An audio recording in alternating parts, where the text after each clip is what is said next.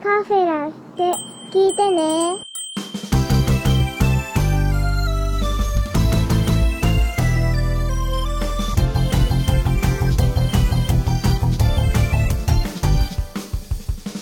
年とともに増える日のように星屑さえないように踏ん張るどうも、アニメカフェラテのショーです。フラキングでございます。よろしくお願いします。お願いします。んいやー、ウラキングさん。ね秋アニメたくさん始まってんのに、またこの収録やってますね、我々。だってもうしょうがない。もうだってもう需要があるじゃない、これだけ。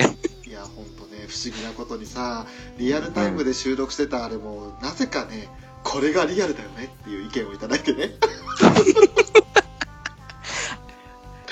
ねあれはどうかと思うよ。どうかと思うんですけどでも聞いてくださってるんですよね。このリアルタイムの配信を誰か楽しみにしてくれてるのかなってつぶやいたらいいねが来るんですよ。なんでだか知らないけど。ということでまた懲りずに私どもはこの収録に臨むわけですけれども。うん。えーまあ今収録時間10月21日の23時を回ったところでございますが、うんえーつい今しがた3話を見てね非常にテンションが上がったところで今日は2話の収録をするとそうですよ。もう3話のこと一切話さないですから。一切話さないですからねうん。そしてその2話の収録にあたりまして強力なゲストお二人に来ていただいているわけでございますやった。やったさあまずお一方えーいつもですね、ラブライブ会といえばこの人参加していただいております。フェザーノートさんです。懲りずにやってきました。フェザーノートです。よろしくお願いします。よろしくお願いいたしますよ。ろしくお願いします。いやー、また来ていただいて本当にありがとうございます。いやー、また来ちゃいましたね。えーもうあの、断らないので嬉しいです。ね調子に乗って誘ってしまうというね。うん、まあいいんじゃないですか。楽しんで。ありがとうございます。そしてもう一方、1話に続いての参戦という形になります。皆さん、表情筋さんです。あ、どうも、皆沢です。また、1話に引き続いて、懲りずに参加させていただきます。よろしくお願いします。よろしくお願いいたします。よろしくお願いします。よろしくお願いしなんとですね、あの、1話の皆沢さんの演技がですね、えー一部界隈で、初めてとは思えないっていうね、はい。いや、もう、ルビーちゃんがそこにいたっていうね、ありがたい。そういうご意見もいただいたりして、あ、これはいいぞいいぞと思った矢先、ね、いきなりそのまた2話でも来ていただくという。なんすかね、もう本当にね、中、中1日ですよ。本当ですよ。ね連投連投ですよ。ありがとうございます。忙しいですいえこちらね。肩壊さないでくださいよ。うん、頑張ります。いや、今回はですね、そんな、えーお二人をお迎えいたしまして、ラブライブサンシャイン第2期の2話のお話をしていくわけですけれども、はい。うんまあ、初めに言っておくと、まあ、非常に面白い、ね、あのー温泉会なども含めた面白い話でありましたが、そうですね。今回は発表をします。えー、ちかちゃんとようちゃんと、そして、えー、まりちゃんを私、ショーが演じます。僕は、えー、花丸ちゃんと、えー、ダイヤさんを演じます。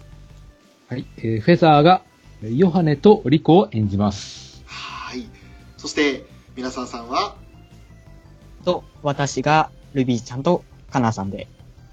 そういう形で演じさせていただきますので、果たして、ね、演じ分けできているのかどうかとかも含めて楽しんでいただければと思います。まあまあまあ、素人のやることなんで、ええ、そうです、そうですよ。間違ってもね、あの、本家本物と比較していただきたくないなと思いますので、うん。声の高さも違えば、テンションの高さも違いますんで、うん。夜中ひっそりやってるお、ね、あの男たちなんで、そうなのよ。もう仕事終わりのテンションでやってるからね。はい。もうね、ヘロヘロっすよ。ねえそういう感じなので、まあ、多めに見ていただきながら、よろしくお願いいたします。毎週同じことで感動できるなんて羨ましいにゃえー、それじゃあ、翔たちがバカみたいじゃん。バカなんです。アニメカフェさあ、えー、早速ですが、恒例の前回の「ラブライブサンシャイン」から始まるわけですけれど、はい。うんはい、今回そのオープニングパート前回の様子を語ったのはリコでしたね。そうですね。次のラブライブに向けて新たなスタートを切ったアクア。しかしそこに飛び込んできたのは、実は学校説明会は中止になるの。諦めるしかない。現実にくじけそうになっていた私たちだけど、起こそう。奇跡を。あがこう精一杯。全身全霊。最後の最後まで。みんなで輝こうという感じで始まるわけですけれども、うん。ねえこうやってちかちゃんがあの鉄棒逆上がりしてようちゃんとりこちゃんが目を覆うこともせずちかちゃんって言った後ですようん。ねこれで1話ねいい感じで始まってさあ2話どんな風になるのかなと思ったらやっぱりちょっとね不安そうな感じで始まってしまいましたねそうですね。ですね。きっとなんとかなるよねしかし、入学希望者が増えていないのは事実ですわ。生徒がいなくちゃ学校は続けらんないもんね。という風に話をしてたら理事長室のドアがガチャッと開くわけですけれどもうん。マリさどうだった？残念だけどどんなに反対意見があっても生徒がいないんじゃってやっぱりそうよね。だから言ったのもし増えたら考えてくれるかって。何人いればいいのって。何人集めれば学校を続けてくれるかって。それで100人。今年の終わりまでに少なくても100人の入学希望者が集まったら来年度も募集し入学試験を行うって。ん、100人って、今はまだ10人しかいないのですよ。それを年末までに100人。つながった。終わりじゃない。可能か不可能か。今はどうでもいい。だってやるしかないんだから。まあ、確かにそれもそうか。マリちゃんありがとう。可能性がある限り信じよう。学校説明会もラブライブも頑張って集めよう。100人。0から1へ。1から10へ？10から100ということでね不安そうな雰囲気も吹き飛ばすように可能性はまだあるんだから頑張ってみようという地下の一声があってみんなが上を向くわけですけれどそうですね。まあでも正直言って100人ですからねちょっと厳しいかなって思いますよ。そう、だってうん年末までにですからね。多分あと4ヶ月ないんですよね。ないですないですうん。あただでさえ現時点での全校生徒が780人ぐらいですよねうん。そうそうそう。んん全校生徒の数をも凌駕する、ね、人数を集めなきゃいけないとそうですよ。あだからここにいる4人全員裏所に入るとしてもまだ足りないわけですよ。そう。ねそうっすねそうっす全然足りないですよ うん。アニメカフェラテのリスナーを引っ張っていったとしてどうだかなっていうところですよ難しいですね。難しいですよ、なんか付き合いきれないって言って、なんか、言っちゃいそうな気がするんで。ええそうですね本当にあの聞く分にはいいけどねっていうそういう話になるそうわけですよそうそうそうそうそう。巻き込むんじゃねえよって話ですよね。そうそうそうでまあそんなね地下の元気な100人集めようということでオープニングに入るわけですけれど、うん。まああの A パートねいきなりその屋上で練習してその休憩時間って感じでしたか？そうですね。うん。とは言ったもののいきなり？だって「ラブライブ!」の予備予選がこんなに早くあるなんて思ってなかったんだもん出場グループが多いですからね。この地区の予備予選は来月初め。場所は特設ステージ。無造の地味猛量が集う宴。でもどうして早いと困るずら歌詞を作らなきゃいけないからでしょ？なあ私ばっかりずるい。リコちゃんだって2曲作るの大変って言ってたよ。それを言ったら、ようちゃんだって、9人分だからね。同じ曲ってわけにはいかないの？残念ですが、ラブライブには未発表の曲、という規定がありますわ。厳しいよ、ラブライブ。それを乗り越えた者だけが、頂からの景色を見ることができるのですわ。で、歌詞の方は進んでいるの？ああ、そ、そりゃ、急がなきゃ。だから、うん。ここに歌詞ノートがあるずら。わーっていう風に、あっという間に歌詞ノートを見つけられてしまう千歌でしたけれども。ね。うーん。うん。ただ、あれ、歌詞ノート7.5って書いてますね。そう書いてありましたね、7.5。結構進んでますね。そう、点5っていうのはどういう意味なんですかね。7冊目ならわかるんですけど、えうーん。なぜ、なぜ刻んできたのかなっていうのはありますけど。えなんか理由がわからないですね、確かに7.5。なんか途中で7冊目の途中半分ちぎってなくなったとか、なかったことにしたのかな？なかったことでしたね、半分。ああ。煮つ、煮詰まりすぎてこうね、すぎて。作家先生がこうすぐこう、ぽいぽい投げるじゃないですか。原稿。はいよしを。あんな感じなんですかね？あのーノートとノート、文章がまたいじゃったとか、案外そんなとこかもしれないですね。ああ、なるなるほどね。優等生だなぁ。優等生だな でも結局その7.5のノートもですよ、うん。ねあの歌詞なんか書かれておらず右上隅にパラパラ漫画風にね怒ってるリコちゃんの落書きが書かれてるだけと、そうですね。ね。でそれでパラパラ漫画を読みながらねまるちゃんとルビーちゃんが話してるわけですけれど。すごいずら。そっくり。結構力作でしょ？昨日夜の2時までかかって。うーん。チカちゃん？っていう風にリコに怒られるわけですけれどー。ね。ねずっとその落書きのリコも怒ってたけど最後ペラッとめくった時に本物怒ってるリコがいるんですよねそうですね。うん。あれはもう口もなんかあのダイヤマークというか三角うん。マークのね口の形で可愛らしかったですけどねそうですね。ね。うん。でまあそんな風にリコに責められる地下でしたけれどそのまま今度は場所を部室に移しましてでも、このままチカたちに全部任せっきりというのもね。じゃあカナン久しぶりに作詞やってみる？いやー、私はちょっと、前は作ってたじゃない。それ言ったら、マリだって曲作りしてたでしょ？じゃあ、衣装は？まあ、私と、え、ああだよね。ルビーちゃん裁縫得意だったもん。得意っていうか、これも、ルビーちゃんが作ってくれたずら。刺繍もルビーちゃんが？うん。じゃあ二手に分かれてやってみない？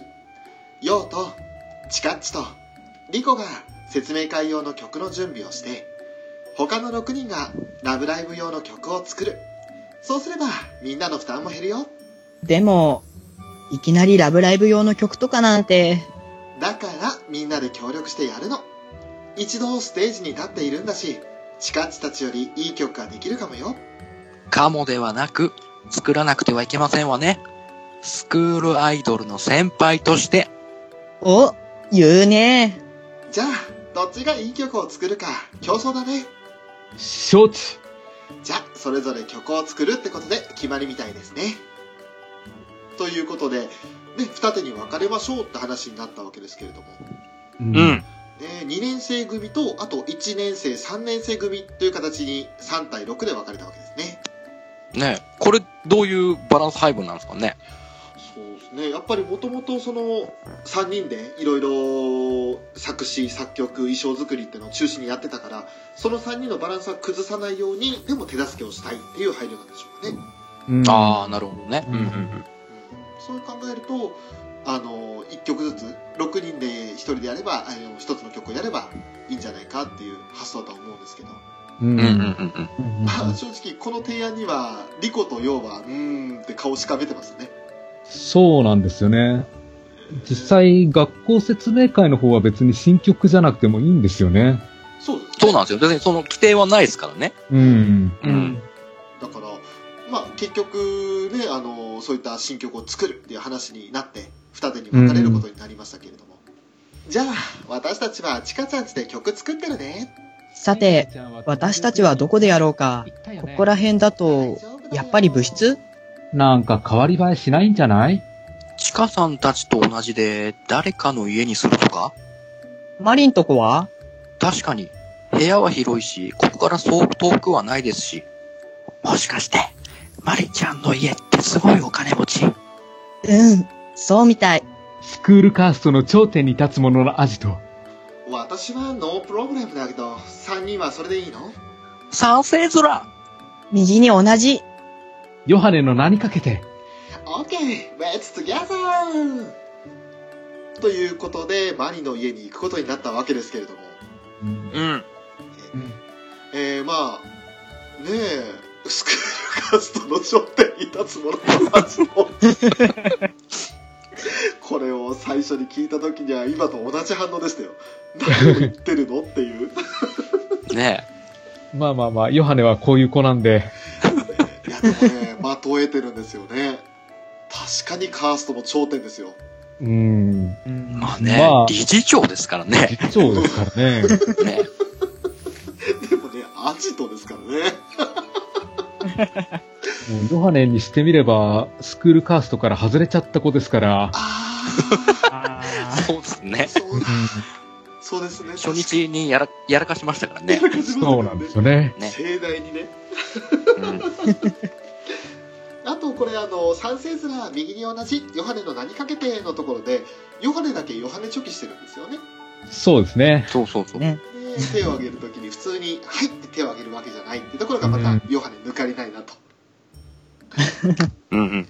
やっぱりあの、1話がちょっと暗い話だっただけに、2話のマリはちょっと生き生きしてますね。そうですね。本来のマリちゃんって感じでしたうんね。うんうん。うん。うん。もうこの辺もあって、あなんか今回は楽しい回になりそうっていうのはもうここら辺からひしひしときましたよね。うん。うん。そしてまあね、話し合った通り、マリの家に行くわけですけれど。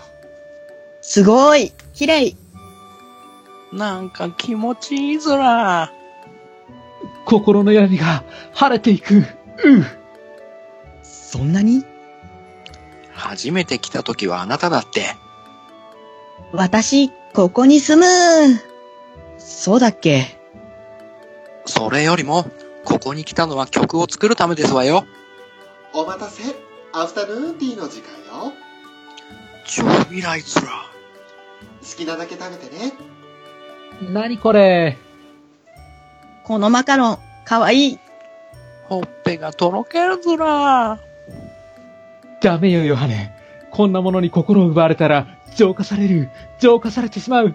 打天使の黒で塗り固められたプライドがパク、ギラン、焦点。何なんですの？ダイヤたちもどうぞ。幸せずら。このチョコ味がたまらないのよね。止まらないずら。ところで、私たち何しに来たんでしたっけ？あ、ゾウさん。実際にマリの家に来た6人でしたけれども。うん。なんかヨハネのセリフ自分で言ってても戸惑うな。で 俺ちょっとね、ずーっと笑いこらえてました、今聞いてないな。何を言ってるんだろうって。で、まあそのね、セリフを言った後にパクッっていうふうにも言っていただきましたけれども、これはあの、ううんまくその、プライドがーって口開けてる時に、花丸さんにマカロンを放られるんですよね。そうですね。そうそうそうそう。で、食べちゃってね、打点できなかったっていう。う。うんん。ねでもあの商店の顔が可愛いっすね。花丸とルビーのマカロンの食べ方が可愛くて可愛くて。可愛かった。そうそうそうそうそうそう。うですん。ね。あの、ちっちゃいマカロン両手で持ってるから。そうなんですよね。両手で持ってるんですよねう。ん。もう、ハムスターが種食ってるような感じですよね。そうそうそう。そうそうそうそう。もう、あと一方でね、あの、ダイヤ様とカナンも、片手でですけど、ちまちまちまちまと一口で放らないじゃないですか。うん。うん。そういうところがまた可愛らしいなと。あんなの裏キングさんやったらね、イライラするだけですからね。そうだね。でまあ私もそうですけどね。ね あれやって許されるのはきっと皆沢さんだけですよ。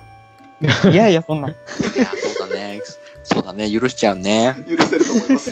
ね。えーまあそんなことで結局ね、あのーマリの家では何をしに来たんだか分かんなくなっちゃうぐらいそのゆったりできちゃうんでうんん場所を移して、今度は黒沢家に行くわけですけれども。やはり、マリさんの家では全く作業になりませんわ。全く。ええあっちがいいずら。もっとポップコーン食べたかったのに。やりますわよ。はい。では、まず詩のコンセプトから、ラブライブの予選を突破するには、はいズバリ、無ずら。むすなわち、無というのは全てがないのではなく、無という状態があるということずら。何それ？かっこいいよしこさん。その無があるということこそ、私たちが到達できる究極の境地ずら。ヨハネ。無。つまり漆黒の闇。そこからいずる力。ふふ。がし、そうずら。すごい。二人とも。それでラブライブに勝てるんですの？テーマが難しすぎるし。Of course! もっとピーなのがいいよ。理解できないとは。不幸ずら。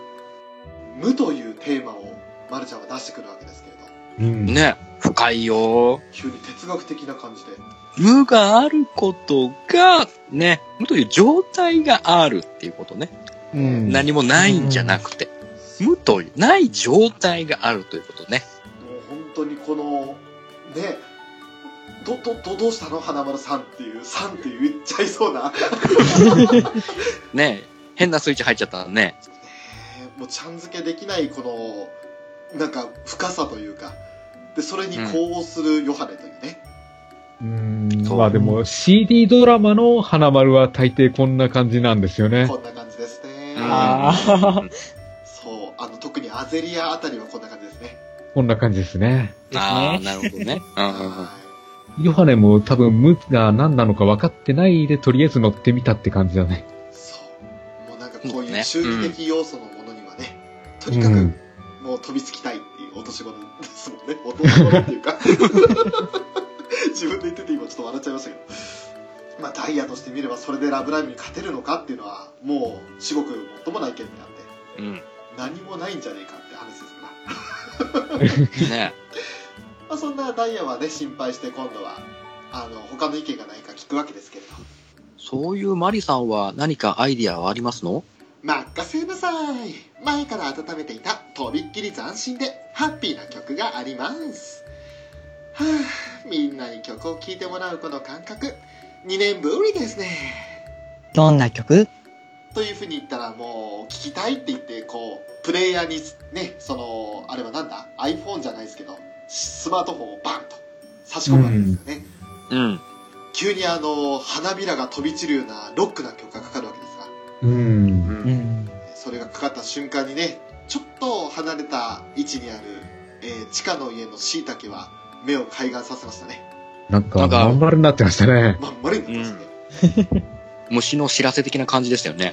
うん？ねんってやってそれで島根が反応するってねっぱりあの冬毛を少し削ったからです削ったっていうか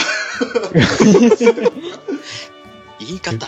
言い方というか、そいだというか。そいだというかね、えーそれをやったからこそのあのつぶらな瞳アクアのグーリンパの3人もしいたけあんな可愛かったんだって言ってましたけど ね。俺ね、ここの下りでね、やっぱマリさんのあの、任せなさいの下りの、あの、あの絵、はいい力入れてたなと思って。やーあーよかったですまず、まず、あの絵、ぬるぬる動いたじゃないですか。えーそうですね。ね。瞳をパチクリさせながら、あ、俺、あそこマリ担当の人力入れてんなと思って 感じましたね。今回はマリちゃんとびっきり可愛く描いてますもんねうん。うん。でまあそんなねマリの曲を聴きながら、まあ、3年生ノリノリなわけですけれどもイエーイなんかいいね。体動かしたくなるっていうか。まあ確かに、今までやってこなかったジャンルではありますわね。音楽に合わせて体を動かせばハッピーになりますそうだね。ラブライブだもん。勢いつけていかなきゃ。と言ったらねあのちょっとスマートフォンに伸びる手があるわけですよルビー、こういうの苦手。耳がキーンしてる。単なる騒音ずら、パタリ。という感じで1年生3人は全滅でしたねううー。うんん。まあでも、ギルキスの曲調っていうとこっちの方面なんですけどね。そうですね。確かにね。ヨハネの耳がキーンしてるがね、ちょっと意外でしたよね。うん。でも、可愛かったね、この言い方。言い方。ね耳がキーンしてるって。どこ、どこの長島ですかっていうことですよ。擬音で。いいよね、確かに。ね。でも、ね、あの、ヨハネが言って、あの、こうなんか、目がもうバッテン状態で言うセリフだからこそ可愛いっていう。ううん。。せっかくマリさんがね、作った、温め、2年ぶりにね、温めた曲をね、もう単なる騒音でね、一刀両断するね、花丸さんですよ。ねこれはなかなかですよね。まあね、真っ向否定ですからね。毒舌もいいとこだっていうね。うん。もうちょいちょい毒を入れるからね、まるちゃんね。要所要所毒を入れるんですよ、こうやって辛辣なことを。いや、本当ですよね。ね怖いなと思いながら。気になったのが一つ、あの、マリのそのスマートフォンの、あの、アートワークですか？うんうんあ。れが自画像だったんですよね。そうですね。でしかもピースしてて、イエーイって言ってる感じの可愛いマリちゃんだったのが、うん。曲のミュージック1って書いてあるのに、マリの絵が書いてあるっていう。あれはちょっと見た時に、はっと思いましたね。で、まあそんなね、1年生、3年生がどんな曲にするかってことで、いろいろね、意見を出し合ってる時、2年生は2年生で、地下の家でその曲を考えてるわけですけれど、浮かびそうにない？うーん、輝きってことがキーワードだとは思うんだけどね。輝きね。はあ、早くしないとカナンちゃんたちに先越されちゃうよねっていう風に言ってる中着信というか、えーメールがね届くわけですけれども。ルビーちゃん？すぐに来てって。嘘！本当に先越された？って慌てて今度黒沢家に乗り込むというかね走っていくわけですけれど、うん。まあ、黒沢家の、まあ、ダイヤの部屋というかその会議室っていうところでね そこではあの言い争いが起きてるわけです。それではラブライブは突破できません。まさかもうできた？うん？その曲だったら突破できるというの？花丸の作詞よりはマシですでも、あの曲はアクアには合わないような。新たなチャレンジこそ新たなフューチャーを切り開くのですさらにそこにおこと、そして無の境地面。もう地下も苦笑いするしかないはっはっはっていう感じでしたねまあ本当にあの全然噛み合わない1年生と3年生って感じでしたけどね。一番板挟みにあって辛そうなのルビーちゃんでしたねそうですでしたね。そうね。あの1年生側の意見なんだけどでも3年生にも配慮するようなうん。そんな感じだったんですねでまあもう2年生は2年生で呆れ顔って感じでしたしうん。そんな中まあ CM に入りまして B パートということになりますけれどもやはり一緒に曲を作るのは無理かもしれませんわね。趣味が違いすぎて、そっかいいアイデアだと思ったんだけどなもう少しちゃんと話し合ってみたら？散々話し合いましたわ。ただ思ったより好みがバラバラで、確かに3年生と1年生全然タイプ違うもんねでも、それを言い訳にしていたらいつまでもまとまらないし、確かにその通りですわね。私たちは決定的にコミュニケーション不足しているのかもしれません。前から1年生と3年生あんまり話してなかったもんね。よしこちゃんと花丸ちゃんは積極的に話す方じゃないしまりちゃんとかなんちゃんもああ見えて人見知りなところあるし。となると、とダイヤ様が何か施策をね出すわけですけれども。仲良くなる？そうですわ。まずはそこからです。曲作りは信頼関係が大事だし、でも、どうすればいい？ずら？任せて。何かあるの？うん。小さい頃から知らない子と仲良くなるには、一緒に遊ぶこと。何これ？さあ行くよマリーシャイニングずら任せて。力を吸収するのは闇。光を消し、無力化して、深淵の後方に引きずり込む。それこそ、ド国士空縁ジュラピギルビー大丈夫ですか？しっかりしなさい。ということで、えーちょっとね、いきなりな展開でしたけれども、仲良くなるにはまずは一緒に遊びましょうというカナンの提案でドッジボールをするわけですよう。うんん。そしてカナンの剛速球がヨハネと花丸ちゃんの間を突き抜けていくわけですがうん。それをいとも簡単に受け止めるマリちゃんそう。そしてマリちゃんはマリちゃんでマリシャイニングトルネードという野茂投手もびっくりなトルネード投法をねうん見せるわけですけれどもね。急にドッジ断片になりましたね。そう、炎の投球時になりましたよね。でもう急になんか作品変わっちゃったよみたいなねうん。でもそんな中でヨハネが男気を見せるわけですよ、れはねヨハネが男だったらマルちゃん惚れてますねあの、あの流れは多分、ね、バンジーガムかなと思ったんですよ。バンジーガムのね、あれで弾、弾力で防ぐのかなと思って。ねな、るほどだと思うんですよ。あれで受け止めるんでしょって思ったら、うん。違いましたね。違いましたねもうそのなんか弾力で受け止めるのはマリがやっちゃいましたからねそマルちゃんはちょっと弾力は使えなかったとう。うん。でもどうもその「ハンターハンター」だとねあのヒソカとキルアとゴンがあの3人重なってる絵しか出てこないっていうねそうそうそうそうそう。ねまあそんなねあのドッジボールな話もあってでもヨハネがね謎のこう呪文というかそれを唱えて多分あれ国事空縁でいいと思うんですけどうん、そんな風に聞こえただと聞こえんだけど、ましたね。うどういう字を当てるのかはさっぱりわかんん。ない。わからないですね。国樹かもしれないですね。あ国樹かひょっとしたら。あの時空縁の黒黒の時空縁かなって最初も思ったんですけどああ。でも、国字でく切ってたからね。切ってましたからねそうう。ん。で、空縁つってたから。うん。うん。だからねまさかあのアイキャンがセリフ読み間違いってわけでもないでしょうし切り間違いってわけでもないでしょうしうん。これはちょっとね当て字がわからないっていうねうんちょっと。ね、これ、本物の台本が欲しいですよね。そうっすね。まあうん。それかもしくはあの花田さんにね。そうそうそうなん て言ったんですかって聞きたい。あ解明したところであんまり意味はないし。うん。まあね、そうそうダメです。セザーさんがそれ言っちゃダメです。いやいやいや、もう、意味のわからないことを言うところがいいんだ。あーなるあほど。そういうことか。解明しちゃいけない。意味もないしっていう。そうそうそう。なるほどだって今回だって、マリの弾を受け止める自信なんか全くないのに、いきなり前に立ちはだかってるから、こういうところですよね。あの、変の突っ張りはいらんですよ的なことですよね。そうです、そうです。ね、言ってる意味はよくわかんないけど、なんかね、うん。ツッコミがあるっていうすごい自信だっていう。ね、どうぞ。まあ、そもそもねあの国事空縁ってやった瞬間に両手広げてますから受け止める気ないですもんね彼女ないですね。うん。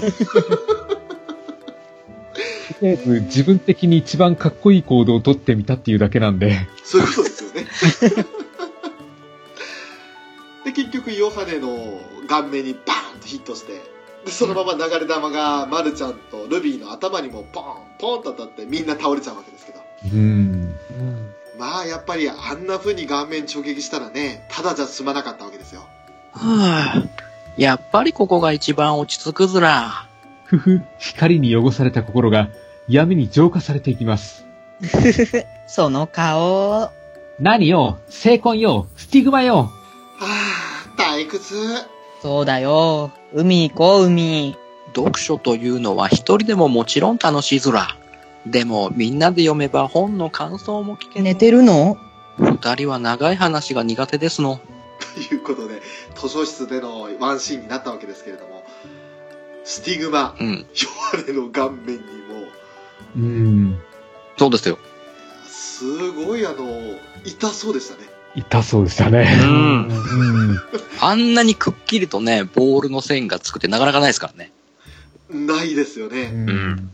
でしかも普通ボールはあれあそこ溝になってるから あの勢いで後つくんだったら相当顔にめり込んだってことですようんそうそうそうなんですか歯の1本2本折れてるも不思議じゃないぐらいのめり込み方ですよヨハネの顔がバンジーガムだったんじゃないですか？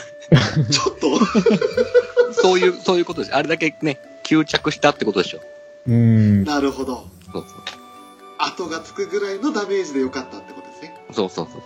普通あんなとこでねあの闇に浄化されていきますっていつも通りのヨハネ振る舞ってられないですもんねうん。そうそう。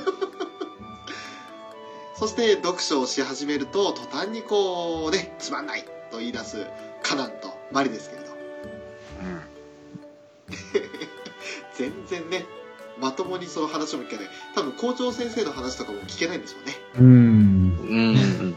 いや、でも、マリさん理事長ですからね。ね、そうですねその聞けないっていうのもね、またちょっとどうかと思いますよね。うん。でまあそんな、えーそれぞれ1年生はあれだし23年生はこれだしっていうことを見てダイヤ様がとある結論に達するわけですというわけで、なんとなく分かったのですが、このメンバうわぁ、今日は絶好のダイビング日和だね。また一緒に together しましょうーというアウトドアな3年生と、新たなリトルデーモンをここに召喚せしめん。というインドアな1年生に分かれてるというわけですね。どうすればいいの？仕方ないですわね。こういう時は、互いの姿をさらけ出すしかありません。すなわち、裸の付き合いですわ。安直面。お黙りなさい。古来、日本には共にお風呂に入ることでコミュニケーションを図り、物事を円滑に進める文化があったのですわ。でも、こんな時間からお風呂か。打天使が人前で素肌を晒すなんて、ありえないわ。よしこちゃん。暗黒ミルク風呂というのがあるずら。白か黒かどっちやねん。えーえーいきなりダイヤ様がねその3年生と1年生の特徴をある程度予想してもうこうやってね完全にアウトドアインドアで別々ならば互いの姿をさらけ出すしかないと温泉に誘うわけですけれどもうん。うん。まああのー、花丸ちゃんが言った通り安直ずるねということではあったんですけどねただもうありがたいことに2話でいきなりの温泉会でしたねそうですね。ですえ。ね早いだろうっていう出すのねえ。普通だったら9話か8話か、それぐらいの回数ですよね。うんうん。ミューズの時もそうでしたけどね、うんあの2期の2話でお風呂に入ってるシーンを出すっていうねうん。あっちの辺はまあ1期の10話でも出してたかそう。そうだね。うん。いや、でもやっぱりみんなのこのね、お風呂入るときに髪をね、アップに上げてるあの感じ。うはん。いあれ好き。うん。うん。可愛かったですね。よかったですね。かったですね。うん。そして可愛い中で一人だけ異質な人がいたわけですけれどもねフェザーさんああ、ヨハネのシャンプーハットよかったですね。シャンプーハットなんだっていうねうん。ねえ。ピーちゃんですらしてないのにっていう。そうそうそうそうそうですよそうそうそうそうそうそこでヨハネがシャンプーハットいや、ヨハネとしては多分、魔道具かなんかのつもりで被ってるんだと思うんですよ。まあ道具ああ、なるほどね。そうか洗剤あのシャンプーが自分の目に入ることが天からの攻撃になるとかそうなんですよ。ヨハああ、あネのり、そう。あれでしょ？闇の力を浄化しきらないようにするためのあれでしょ？そうなんですよ。そうそうそう。ヨハネの邪眼が傷つくと困るんで、そうそうそうそう。一応それを保護しないといけないんで。うん。なるほど目をつぶるだけじゃ足りないからシャンプーハットでちゃんと守るとそうですね。でまあそんなねあのヨハネシャンプーハットのが可愛いヨハネがその暗黒ミルク風呂なるものに入るわけですけれどうんギラン、クック。体に、体に染み渡る。このパトスが、笑いながらお風呂入っていると不気味ずら。うっさいもう飽きたそうだよ。十分温まったよ。まったく、少しは我慢なさい。あれ？ルビーちゃんは？あ、あ、あ、あ、あ、極楽。ありがとうございます は、入ってきてますかね？うん。えーもうねここは難しいと思うんですよあの これは難しいですよ。これは難しい、謎の鼻歌難しそうで。うん。ここだけはねルビーちゃんじゃなかったからねそうですね。言ってただの古畑さんでしたからうん。ねえもうどうしちゃったの？っていうのもありましたけどまあ、その前にね、あの、笑いながらお風呂に入るヨハネを、ね、不気味面って一周する花丸ちゃんね。そう、ここういうとこ、こういうとこ、ね。辛辣だねーっていう。うん。そして、さらにそんな花丸ちゃんですが、ファインプレーも見せましたね。いやー、なかなかね、なかなかなプレイをしましたよ、まるちゃん。うん本当ですよ。もう、ねマリちゃんの顔でまずマリとカナンの体を、ね、あの、見られないようにガードし、そして、絶妙のタイミングでナチュラルンルンシャンプーを右に置くっていう。そうそうそうそう。そしてそのナチュラルンルンシャンプーのところからダイヤ様が生えてくるっていうね。うん。あのシーンはね、ニコ生でシュカシュがポペットボトルから生えてくるってシーンがありましたけど、ああ、ありましたね。ああ全く同じ感じでしたね。うん。あ、うん、そうだね。そしてアイキャンはあの頭がダイヤ様のボトルが欲しいそうです。なんか言ってましたね。ね。ねもうそんな話なんかにこうどんどん波及していくこの、なんでしょう、サンシャイナー、過去からね、サンシャインを追ってる人たちの、あの、悪いところ、悪い癖っていうね。過去にこういうことあったよねって、面白かったよねっていう話になっちゃうわけですよ。ね厄介勢です。なんか、普通のアニメだったら謎の光で隠すんですけどね。えーああ、そうなんですよね。うん。花丸で隠すんですね。そうですよ。そしてナチュラルンルンで隠しちゃうんですよ。うん。うん。あそこら辺がもう絶妙すぎて、そして、まるちゃんがあまりにもスムーズすぎて、うん そうね。俺はね、リアルタイム視聴した時に思わず、まるちゃん上っつって、言ってたね。言ってたね。うん言っちゃったんですよ、もう。あ、中田ゆきさながらのファインプレーでしたね。そうそうそうそう。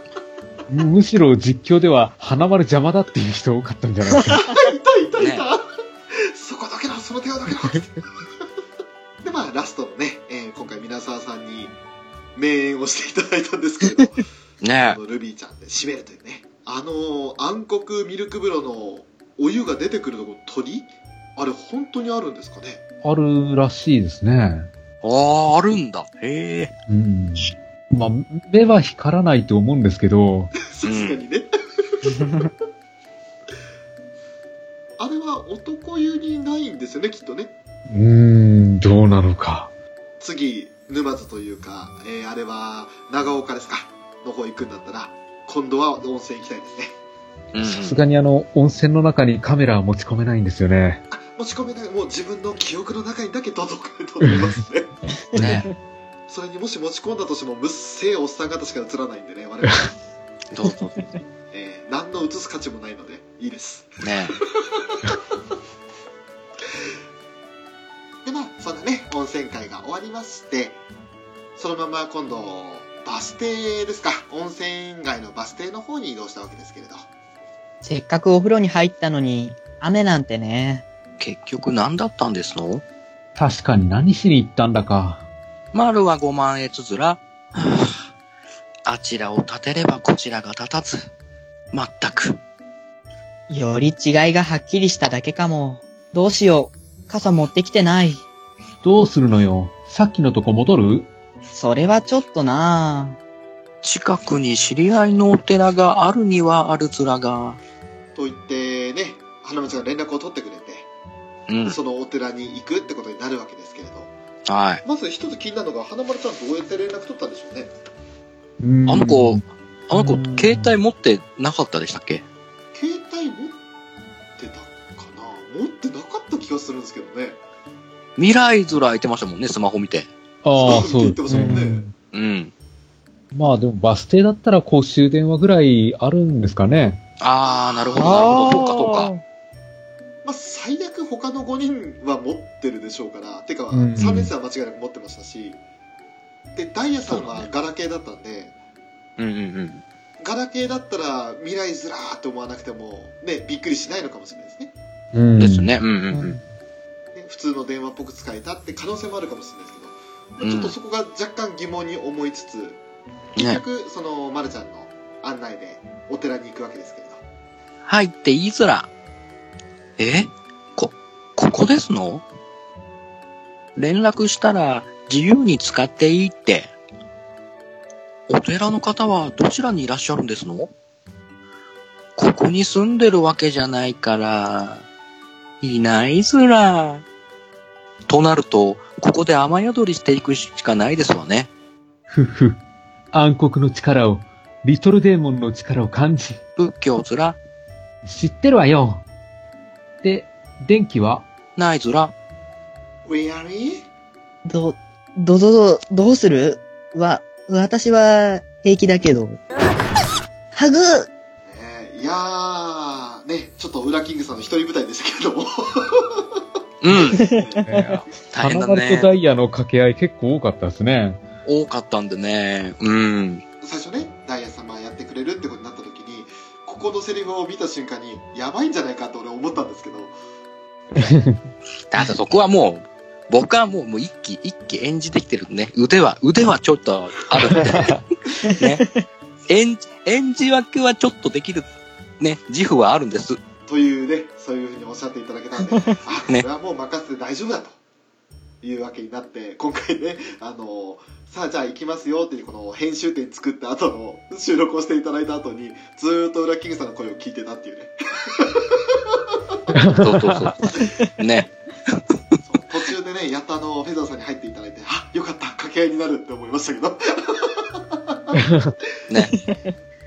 あの、一人でやってるとね、あーダメだね。やっぱ、もう間が持たねえなと思って、掛け合いにならねえなと思って。で、まあ結局そんな電気もないお寺に行って、えーそこでね、話をするわけですけれども、まあ、あの、ヨハネに突っ込んでましたね、まるちゃん。う。うんん。ヨハネにはなんか厳しいですね。厳しいですね。いや、そこはね、お前のフィールドじゃないよ。こっちのフィールドだよってことですよね。仏教ずら、まあでも、正直、花丸の突っ込みがないとヨハネのボケって成立しないんだよね。そうなんですよ。うんあ、それね、まるちゃんのツッコミがあってこそのあのヨハネのあのね、ボケなんで。そうなんですよね。そう、拾ってくれるの、花丸ちゃんぐらいしかいないんでね。うん。でも、さすが黄昏の理解者ですよね。そうそ本当に。う。ねもう、ツッコミ輝きますよというね。うん。ね。そしてね、あの、皆沢さんに演じてもらったカなんですけれども、うん。意外や意外な、こんな可愛らしい、ハグーって言って柱に抱きつくんですよ。うん。ねまさかのってね。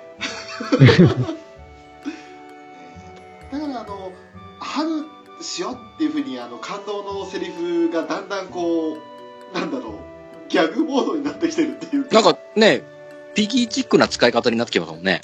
なってきてますよね。ねうん。これは違う、ここはピギーと一緒にしちゃいけないなとは思うんですけど、個人的には。うん。ね まあでも、そのたんびにあの、い一期の9話を見ればね、またすぐに感動は蘇りますんで。そうそうそう。ね。ねで、まあそんなね、あのーちょっと、電気もない、ろうそくの明かりだけでなんとか、ね、あの周りの様子が見えるようなお寺の中で、えー話を進めるわけですけれど、他にすることもないし、曲作り？でも、また喧嘩になっちゃったりしない？きょ、曲が必要なのは確かなんだし、とにかくやれるだけやってみようよ。そうですわね。ハグ意外とパーッとできるかも。歌詞は進んでるんですの？よしこちゃんがちょっと書いてるの、この前見たずら。何勝手に見てるのよ。へえ、やるじゃん。グレイトふふふ。よかろう、リトルデーモンたちを。だがお前たちに見つけられるかな？このヨハネ様の悪を。あったずら。ほらーというね、えーやりとりがあったわけですけれど。まあ、来ましたよ。ここからはもうね、あの、ヨハネですよ。そうなんですよ。大活躍しますよ。うんうん。やっぱいつかヨハネが作詞するんじゃないかなって思ってたんですけどね。ここに来てやっ、ええまさかこんな早く来るとうは。ん。ただ、ノートに書いてある文章を見たけどさっぱりわからない。ね じゃあ、どんな文章を書いていたのかってところですけども。ん。裏離れ聖騎士？流星騎士団、この黒く塗りつぶされているところは何ですの？ブラックブランク。読めませんわ。ふ、お前にはそう見えてるのだろうな。お前には。誰にでも読めなきゃ意味ないずら。それで、作曲の方は？進んでるよ。チカッチたちは元気な曲の方がいいに決まってるもん。でも、あれは。なんだ、お前だったのか。そういえば、このブラックブランク？動きますわ。お、おお姉ちゃん、それ、虫。いやありがとうございます。ます。え、このソロで撮る時のね、微妙な空気感はいかんともしれないですね。ねドキドキし、ドキドキしちゃうんだよね。うん。いつもだったらこの片割れが私なんですけれど、そうそうそう今回あの、お二人にお願いしてるってところもあってね、もう申し訳なさがいっぱいです。ねまあまあまあまあ。ねで、まあね、さっき言ってたそのノートに一体歌詞何書かれてるんだって話ですけど、うん。まさかのあの、裏、離れる、そして聖なる騎士団ですか？はい。で書いて、流星騎士団と読ませるヨハネですよ。うん。どう、どうしてそうなっちゃったんでしょうね。ね当て字にしてもすごすぎますね。うんちょっと予想できない当て字ですよね。いやー、謎だ。そして、てっきり書き間違いなのかなと思わせるあの、黒く塗りつぶされてるところ。うん。これがブラックブランク。で、そのブラックブランクって言ったのを、ダイヤ様がそのまま鵜呑みにして、このブラックブランク動きますわって言うんで、意外とその辺ダイヤ素直なんだな。ね。素直ですね。やっぱ、知らないことに対してはね、あえて素直に吸収しちゃうんだよね、ダイヤさうん。でもしかもその前にあの、お前にはそう見えてるんだろうな、お前にはって言われてるんですよ、うん1年生に。ん。ね普通だったら、ね、なんでそのその口の聞き方はって言ってもおかしくないような、あヨハネはもう3年生に対して容赦ないですから。うん。じゃないですね。だってあのルビーちゃんですらお姉ちゃんには少しね、まあ、敬語までいかないけうど、ん。ちょっと遠慮しがちな喋り方してるのに、ヨハネはもうね、遠慮なんかないですもんね。よしこちゃん上相手が級生だよって感じでしたね。うん。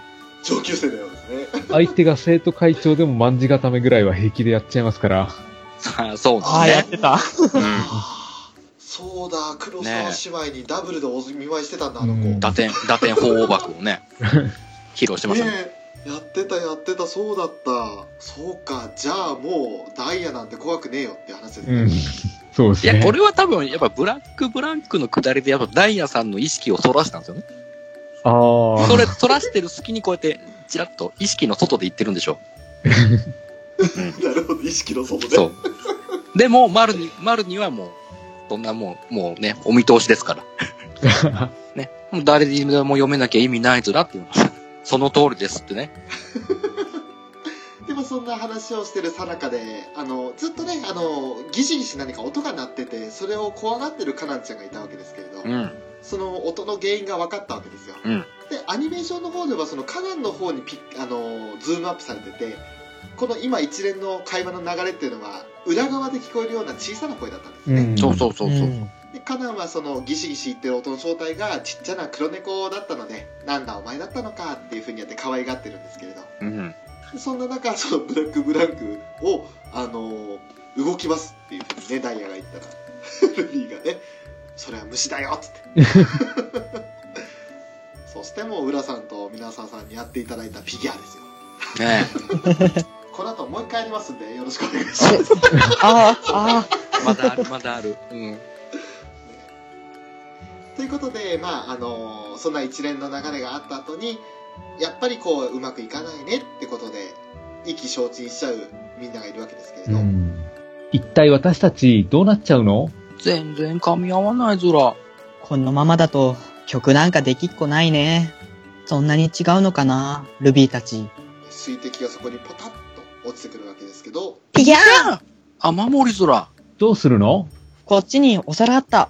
今度はこっちマリさん、こちらにお茶碗がありましたわ。こっちにもお皿ちょうだい。オーケこっちも欲しいずら。ー。お姉ちゃん、オッケー、オッケということで思い思いにそのお皿であったり、えー茶碗などを集めて雨漏りをねあの防いでその水を受けようとするわけですけれどうん。個人的にあの最後のルビーちゃんの「お姉ちゃんオッケーオッケー」のところのセリフですがうん。「オッケー」とかけたのかなって 思いながらもああー、そんなトンチ聞きましたっけ、ルビちゃん。あ。いや、そこまで気の利く子じゃなかったな。ねね まあでも本当にその辺がちょっと一瞬なんだろうさっきの極楽が残ってたせいもあってあまた振り肌ルビー出てるって思っちゃいましたね あーそういうこと。個人的にはそういうイメージでこうシリアスなシーンだけど似合ってしちゃったっていうねああ、なるほどね。なるほど、なるほでまあそんな近くにあるお皿や茶碗なんかを協力して集める6人でしたけれど、うんその茶碗やお皿にねポタンポタンとこう雨漏りの雫がね落ちてきて音色のような感じで奏でられてるような感じで曲作りのヒントを得るわけですよね、うん。これは本当にあのもう有名作曲家でもこんなことできないだろうっていうぐらいのすごいインスピレーションというか、うん。でもね、これ、俺、リアタイでも言ったけど、このくだりはね、見て、あ、ひらめくんだろうな、ってすぐすぐ思ったから、あ、このくだり、こういうくだりだろうな、と思って。あの美しいんですよね絵がそうですね。こう、なんか、ふとみんなが、なんかその音に耳を澄ましてね、あれ？っていう、うんうん。はあはあはあってなるんですよね。これそう、明鏡止水って言ってね。そうそうそうそうそうそう。見えた水の一雫っつってね。違うで錆びた方って。言うと思ったけどね違うよそれ俺のこの手がばっかりうならないよだって全員、全員金色に輝いてるんですよ。うん、ハ輝いた。イパーモいやいやハイパーモードになってるんですよ。ねあのゴッドフィンガーじゃないからね ほら、あの、あの、錆び、錆びた剣で切れたでしょ岩を。ってたね。まあええそごめんね。いやいいんだよ俺もそれ言いたかったけど言ってくれてありがとう ね同じサンライズだからねこれは怒られないと思いますよはいよくわかんない方はぜひ機動武闘伝ゴッドガンダム G ガンダムを見てください、ね、ギア、ギアナコーチでそうなるから。ねなりますね。お願いします。えーよろしくお願いします。ではそんなその曲作りのヒントを得た6人ですけど、うんテンポも、音色も、大きさも、一つ一つ、全部違って、バラバラだけど、一つ一つが重なって、一つ一つが調和して、一つの曲になっていく。丸たちもずら。でまあこれで結局ね、あの6人笑い合って、あ、うまくいけそうだねもうば、という感じにねなるわけです。一つ一つの個性がバラバラでもいいんだよっていうことをね、まあうんそこから生み出される調和と、ね、よってまた別のいい曲ができるよっつうのもありますよね。うん。そう、うんむしろバラバラだからいいんだよってことですよそうそうそうそうそう。各々の個性が生きてこそ、ね、それが集まっていい曲がまたできちゃうんだよっつう感じのね。うん。ね。マリーが、あの合宿ですとか言うんですよね。そうそう、合宿つらーと言うんですよね。あら、何？マリさん、つらマリ、マリさん、ま、うちの、うちのマルのモノマネをしてくれるの？と思って。ねえ、ありがたい、ありがたいですよ。あ、そっか、ずらって、あそこ全然書き取ってなかった俺。大事なとこですよね今日はここで合宿つらーって言うんですよ。うん。マリがそれ言うんだ？そうそうそうそう。あ、そっか。うんあ、それ大事なところすいませんでした。あ ね完全にセリフ抜けてる、ここ。うんねえ申し訳ない。で、まあ、結局そのね、あの合宿ズラーで、えーって他の5人からは反感を買って、そうそうそうそう。でも結局ね、あの、その、その場で合宿したんでしょうね。そうですね。うん。で、シーンが変わりまして、今度は朝ですね、翌日の朝になと思うんですけど、なんとあの、土地満旅館の屋根の上で佇むチカちゃんがいるわけですよ。うん。うん。チカちゃん、そんなところで何してるの？輝いてる。何か見えたんだ。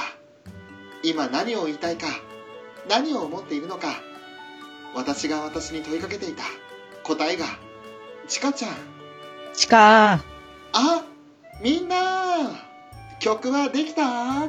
バッチリですわ。ーじゃーん本当？じゃあ練習しなくちゃね。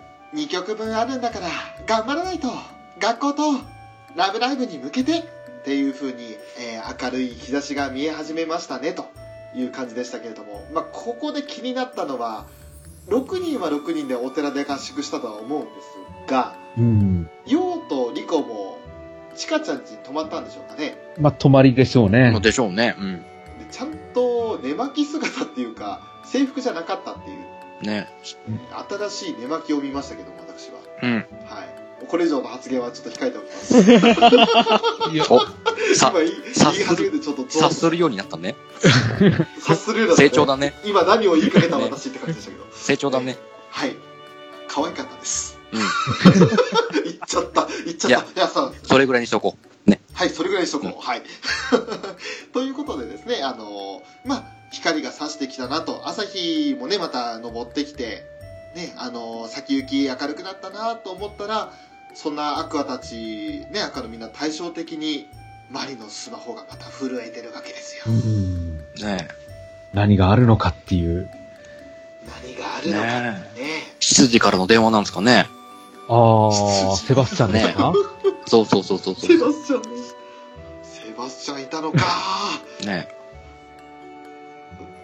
えーいやでもね本当何が起こるんだろうってこう不穏な空気をねマリのスマホが鳴るということは1話から何か嫌な予感しかしない、う。うんんうんうんうん。悪いイメージを残しつつ2話が終わるわけですけど、そうですね。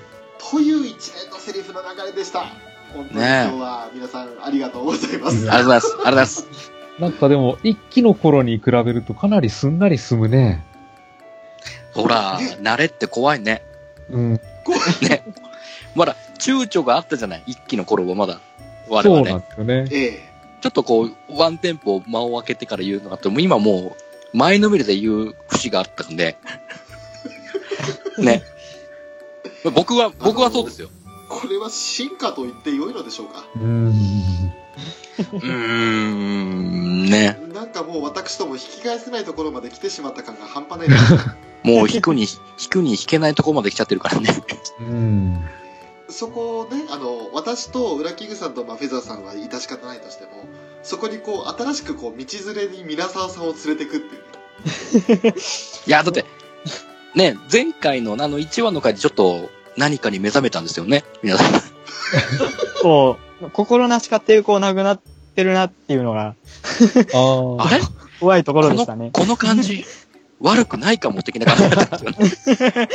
セリフを全部読むのをやめにしましょうってだんだん言えなくなってきてるんですよね。これだって、これを、これを待ってたって言えね、言ってる方もいますから。いる、いるんですか、ねそんな人。そう、いたんですよ。ええ徳徳島の方に。ああ、そうですね、徳島の方にいましたね。ね、あのーこれがアニメカフェだって言ってくれそうた。そうそうそう。あ、ここれだったんだね。って求めてるんだよ。この、これがね、アニメカフェの輝きなんですよ。そう。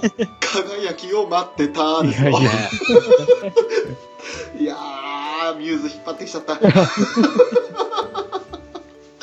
ただね、最後ね、最後ね、僕ちょっと、ちょっとね、また真面目なこと、真面目じゃないけど、あの6人がさ、じゃーんってやるじゃん。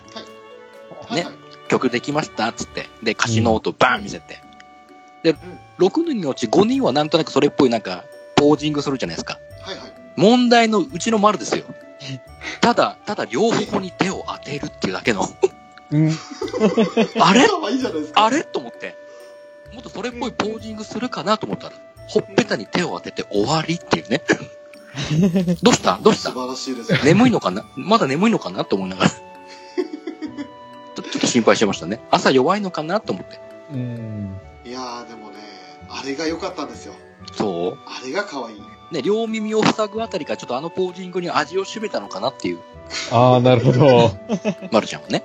そんな気がします。俺どうしてもヨハネに目がいっちゃうんですよね、あのシーンは。ああ。はいはいは相変わらずやっぱりいつでも堕天だな、堕天ポーズだなっていう感じで。うん。い。うん。あとは、まあ、の、カナが持ってたノートの字がやたら綺麗だなっていう。ああ、あの手そうですね。添削されてましたね。そうですね。うん。誰が書いたのかわかりませんけど。イメージとしてはダイヤ様ですよね。ああ、なるほど。ああの字の綺麗さは。ルビーちゃんだときっと丸文字で可愛らしいですうよ。ん。なるほどね。うんあそういえば、ヨスヨハネの歌詞のノートも、割とかっちりとした字で書かれてるんですよね。うんうん書かれてうんうん。ましたね。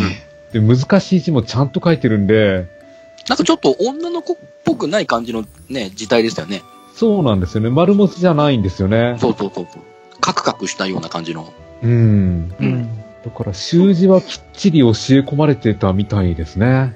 ああ、そっかそっかう。ん。ね、お母様にね。みたいですね。うん。うん。なんだかんだ、ああいう、まあ、ふざけたって言ったらね、あれですけど、ヨハネがヨハネたる行動をしてるわけですが、そのヨハネもちゃんと表向きはね、優等生っていうか、なんだろう、勉強はちゃんとしてるんですよ、う。うんうんううん。まあ、多分全員裏女に入れる学力は同じ程度なんでしょうね。あの裏女ってミッションスクールなんですもんね、そうですよね、一応。設定上はうね。ん。だから、あの、まあ、変な話だけど、偏差値低かったら入れない学校ですよね。そうですよね。う。うんん。だから、まあ、言うなれば、ね、ちかちゃんとか頭悪そうってよく俺ら言ってますけど、頭悪いって言っても、中の上以上はあるっていうのはそういうレベルだと思うんですよ。うーん。ああ、じゃあ、我々が思っているあの感じとはまたちょっとワンランク上の、えー次元であの9人話してるんでしょうね。その、その上でのあの感じなんでしょうね。じゃなかったら、あの、雨音でインスピレーション湧かないし、うん一一夜で曲作れないから、普通。ああ、そうですね。ああ、そうね。確かに。うん。どんなに概念とかした畑明先生でも無理です。無理ですね。そうだね。忙しいもん。忙しいもん。ねえ。あー何曲でも何曲も書いてるな。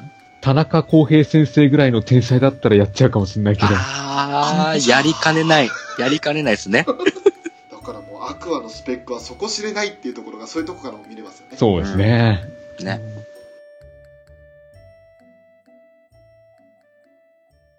パート2に続くよ。ゆっくり聞いていってね。